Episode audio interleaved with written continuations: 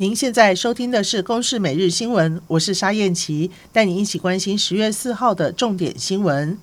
二零二二年的诺贝尔生理医学奖得主，由六十七岁的瑞典遗传学者帕博获得，这也是首位演化遗传学者获得生医奖的殊荣。帕博常年研究尼安德塔人的古 DNA，完成尼安德塔人基因定序，还发现一种全新的古人种丹尼索瓦人。借由这些研究，除了可以了解基因的演化，还能得知如何影响现今人类的免疫系统对传染病的反应。像是他发现现代人体内还留有尼安德塔人的古 DNA，这和感染新冠肺炎的风险以及重症的几率息息相关。外电报道，瑞士信贷信用违约交换利差窜升，资金缺口高达新台币一千两百七十亿元，恐怕成为下一个雷曼兄弟。学者表示，瑞士信贷经传破产恐怕只是开端，国际金融市场正暗潮汹涌，台面下潜藏各种的致命危机。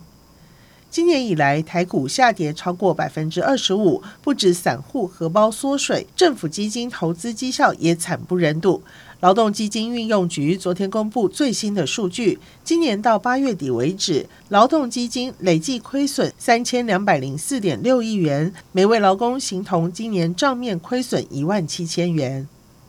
股票上市公司基泰建设被控以投资中国不动产、保证获利等手法，向十多位投资者吸金上亿元。台北地检署指挥调查局搜索十九处相关地点，基泰建设则发布重讯，表示搜索行动对公司业务没有影响。伊朗的头巾示威浪潮还没有平息。星期天有多所大学生上街示威，首都德黑兰的谢里夫理工大学传出遭到伊朗革命卫队包围，朝学生发射催泪弹，甚至还有武装部队对民众开枪。谢里夫大学则发声明表示，在所有学生获释之前，呼吁全国停课以示声援。